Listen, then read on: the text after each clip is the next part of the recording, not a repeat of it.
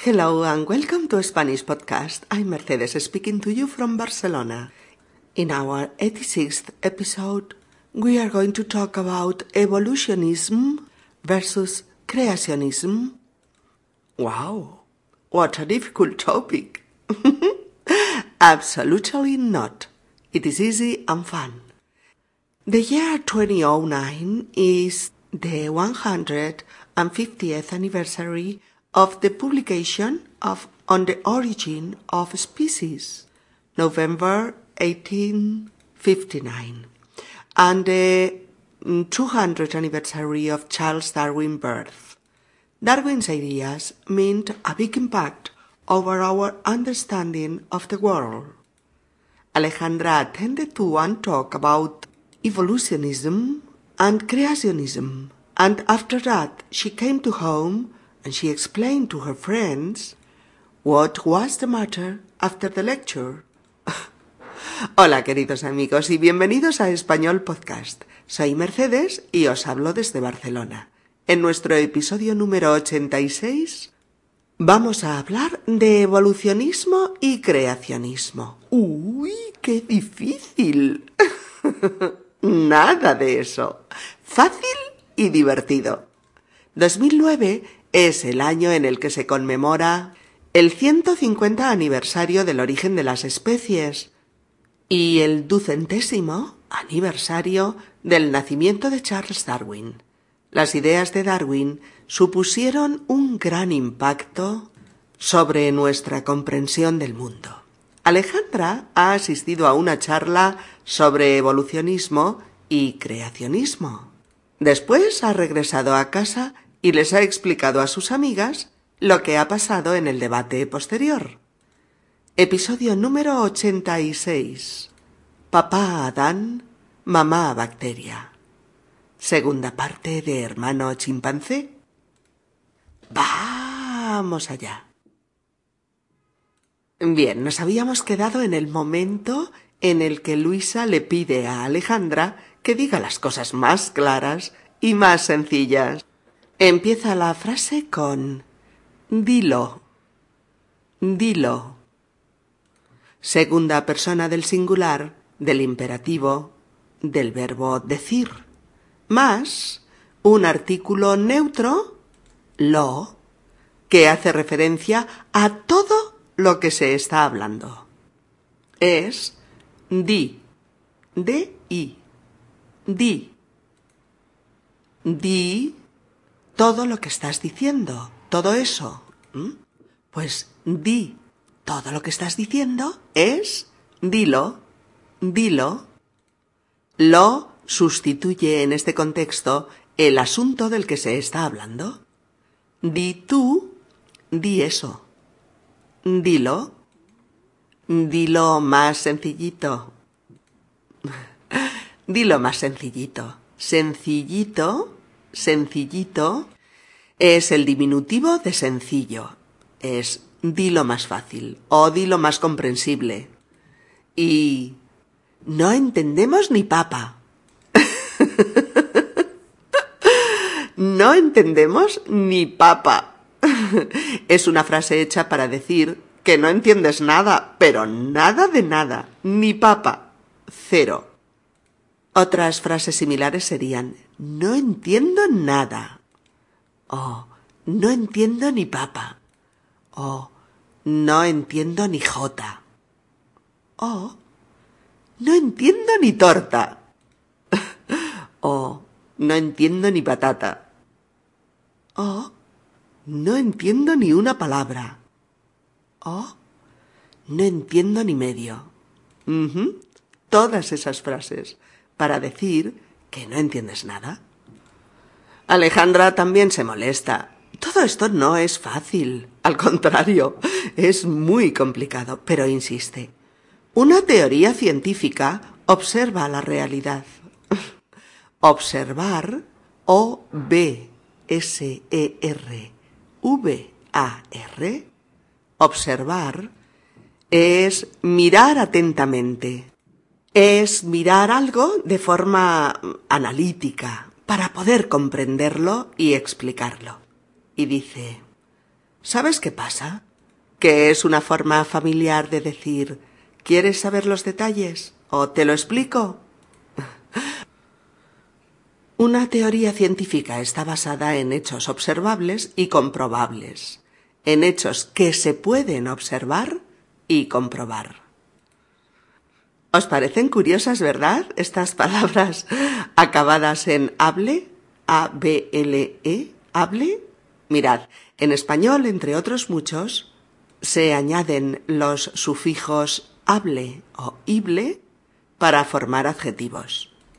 Pero se añaden a los verbos y una vez pegaditos pegaditos al verbo, ya tenemos el adjetivo. Solo a algunos verbos y a veces cambia la raíz. Hoy vemos los que no cambian. Si son verbos de la primera conjugación, acabados en ar, ar, ar, se añade hable. Si son de la segunda y de la tercera, acabados en er o en ir, se añade ible. Al añadir este sufijo a un verbo, formamos un adjetivo que tiene la capacidad de recibir la acción del verbo. Por ejemplo, enar, observable, verbo observar, observ, más hable, observable. Es algo que se puede observar. Comprobable, comprobable, verbo comprobar, comprob más hable, comprobable. Es algo que se puede comprobar. Demostrable, verbo demostrar, demostrable, demostrable. Es algo que se puede demostrar.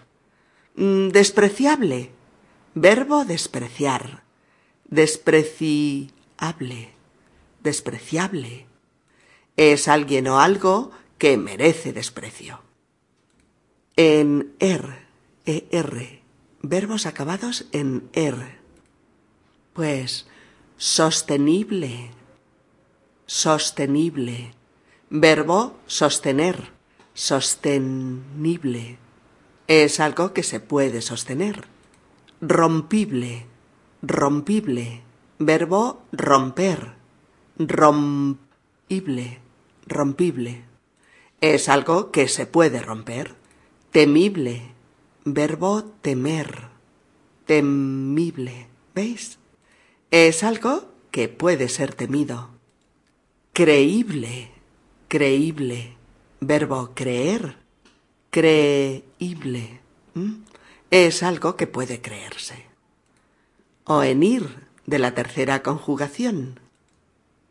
Mm, por ejemplo, discutible, discutible, verbo discutir, discutible, discutible, que puede ser discutido. Preferible, verbo preferir, preferible, que se prefiere a otra cosa. O vivible, verbo vivir, vivible, vivible, que se puede vivir en él o en ella. O en negativo, que lo usamos muchísimo, con el prefijo in delante. Indemostrable, que no se puede demostrar. Impensable, no puede ni pensarse. Intolerable, no puede tolerarse. Inexplicable, no se puede explicar. Inaceptable, no se puede aceptar. Incalculable, no puede calcularse. Insostenible, no puede sostenerse. Increíble, no puede creerse. Indiscutible, no admite discusión. Invivible, no apto para vivir allí. Qué chulo, ¿no? Esto de los adjetivos. Bien, pues parece que una teoría científica puede reformularse, o sea, puede modificarse según los datos que se van aportando. Una teoría científica no es una creencia, ni un dogma, todo lo contrario. puede ser negada, ampliada, modificada, etc., por los avances científicos. Pero Luisa ya no puede más. y por eso dice, no sigas por ahí, no sigas por ahí. Imperativo de segunda persona del singular, pero en negativo, por lo cual se sirve del presente de subjuntivo. Mirad, afirmativo, sigue, sigue por ahí. Negativo, no sigas por ahí. Afirmativo, dime, dime, ¿qué ha pasado? Negativo, no me lo digas, no me lo digas. Afirmativo, piensa en ello. Negativo, no pienses más en ello. Afirmativo, créelo, es cierto. Negativo, no lo creas, es mentira. Afirmativo. Mira, un accidente. Negativo. No mires, no mires, hay un hombre herido en el suelo. ¿Mm? Etcétera. Y sigue. Que se me está poniendo dolor de cabeza. Se me está poniendo. Se me está poniendo. Es me está viniendo. Antes no tenía, pero ahora estoy empezando a sentirlo. Eh, se usa mucho para explicar cambios corporales. Por ejemplo, se me está poniendo dolor de cabeza de oír la música a toda pastilla. O me estoy poniendo nervioso. Tengo un examen dentro de diez minutos. O me estoy poniendo mala de pensar que voy a quedarme sin trabajo. Oh, se me está poniendo dolor de tripa porque he comido muy deprisa. Oh, se me está poniendo mal cuerpo. Me están entrando ganas de vomitar. Muy importante. Para rebajar un poco tanto discursito denso, Luisa le pone un poco de humor. Eh, pero a ver, finalmente, ¿puedo considerar al gorila un hermanito del alma o no? pero a ver, finalmente, ¿puedo considerar al gorila un hermanito del alma o no? Alejandra le explica que hermanito del alma sería el chimpancé, no el gorila. Sería el chimpancé no el gorila. Porque nuestro pariente más cercano es el chimpancé. Porque si vamos atrás, atrás, atrás en el tiempo, hace unos eh, siete millones de años, tuvimos un antepasado común, un primate, una población de primates, de simios, que después dio lugar a la de los homínidos. Nuestros antepasados directos desde el Australopithecus al Homo sapiens. Por eso dice que el Homo sapiens fue nuestro verdadero abuelito. Monse no acaba de verlo claro. Por eso dice que sí, que evolucionaron, pero ¿cómo? ¿Por arte de Birli Birloque? ¿Por arte de Birli Birloque? ¡Ay, qué palabrita! Pero es una expresión coloquial preciosa aunque cueste un poquito decirla. Aquí la decimos mucho, mucho. Cuando decimos que pasa algo por arte de birli birloque, venga, B-I-R-L-I, B-I-R-L-O-Q-U-E, birli birloque. Cuando decimos que pasa algo por arte de birli birloque, queremos decir que pasa como por arte de magia, por generación espontánea. Y Alejandra aprovecha para decir que nada de magia, que eso sucedió por un proceso de selección natural que las especies sufren a lo largo de millones de años. Sobrevivieron las que se adaptaron al medio. Desaparecieron las que no pudieron adaptarse. Al oír todo eso, Luisa hace una broma muy divertida. y dice, ya decía yo que cuando voy al zoo, el chimpancé me mira con cariño. ya decía yo que cuando voy al zoo, el chimpancé me mira con cariño. o sea, que cuando vas de visita al parque zoológico, el chimpancé te mira con cariño porque te reconoce como pariente. Pobre chimpancé. Alejandra aporta otro dato, el hecho de que los respectivos ADN, el del hombre y el del chimpancé, son los que tienen más elementos comunes. Nuestras amigas empiezan a verlo claro, por eso Monse pregunta que si está tan claro, ¿por qué se oponen tan radicalmente los creyentes? ¿Por qué se oponen tan radicalmente los creyentes? Y Alejandra dice que no tanto, que muchos creyentes de la religión cristiana aceptan la teoría de la evolución, siempre que se acepte también que hay un ser inteligente que la ha diseñado desde el principio de los tiempos. Esa es la teoría del diseño inteligente, la cual acepta mucho de los postulados de la teoría evolucionista, menos el de que el antepasado del hombre sea un simio. Luisa intenta resumir la discusión diciendo Resumiendo, ¿Biblia o evolución? ¿Papá Adán o mamá bacteria? ¿Diseño divino o mutación y azar? Es decir, los opuestos son la Biblia versus la evolución. O lo que es lo mismo, Adán hecho a imagen y semejanza de Dios.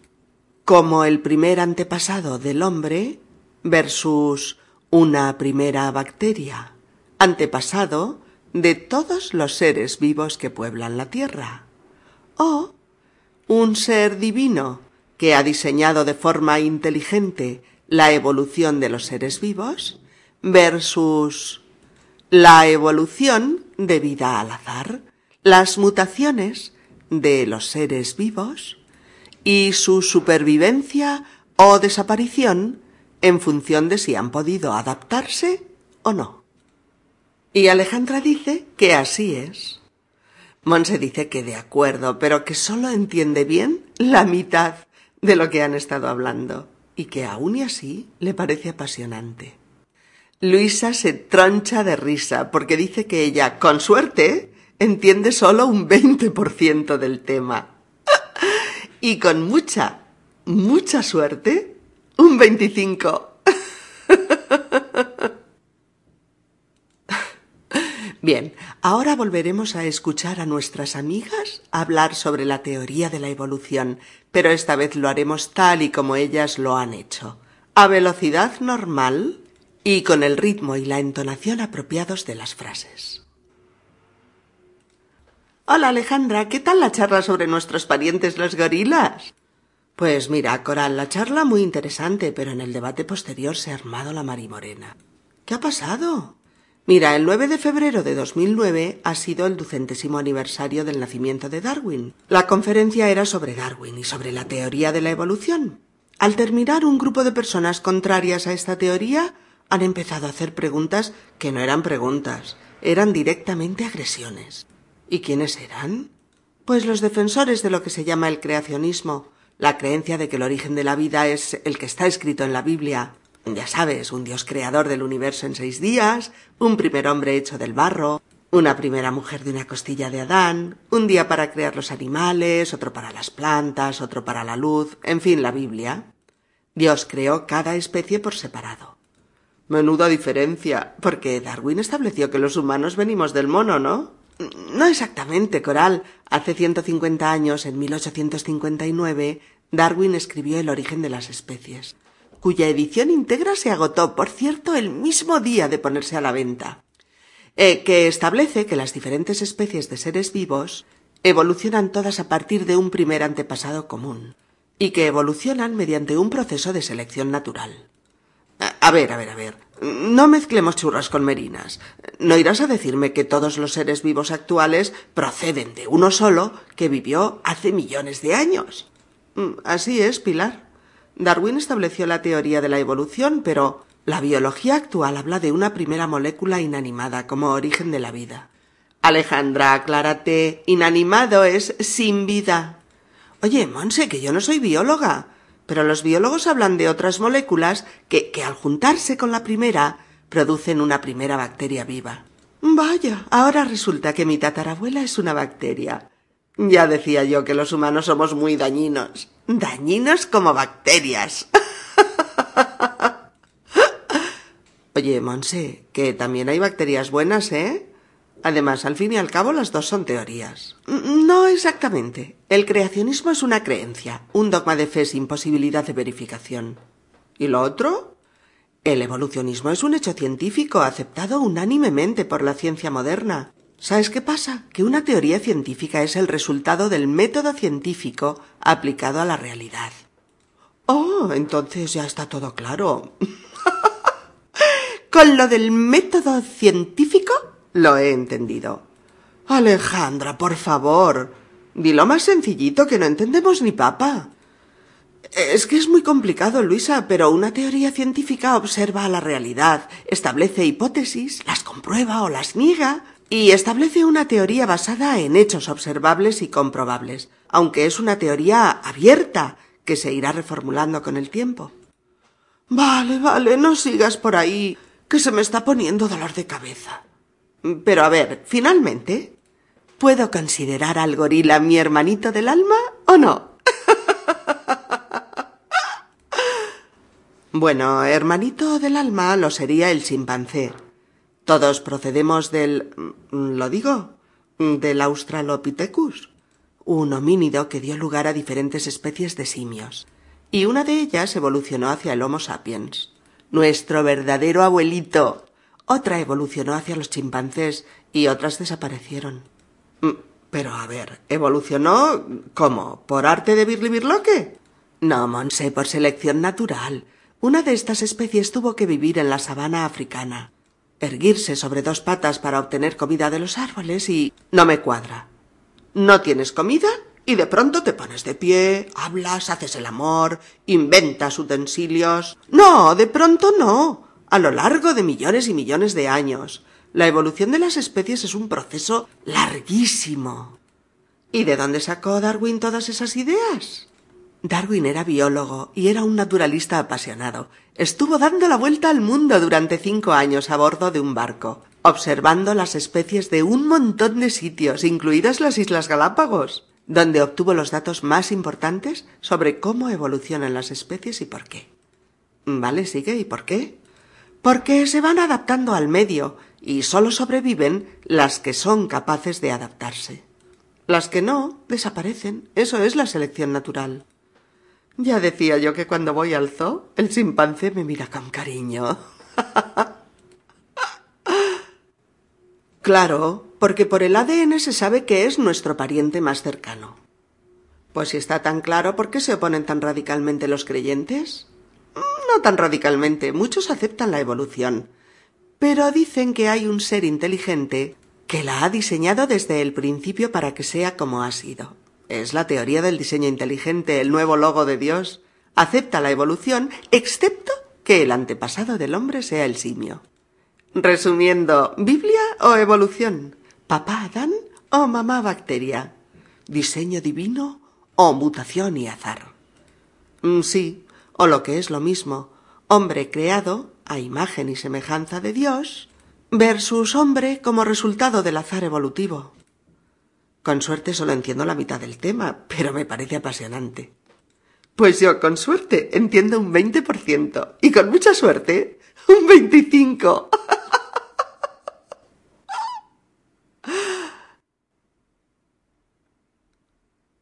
Bien amigos, esperamos que hayáis pasado un buen rato con este tema de candente actualidad, pero sobre todo que hayáis aprendido un montón de español que os siga haciendo progresar mientras lo pasáis bien. Nos vemos. Saludos cariñosos desde Barcelona. Adiós.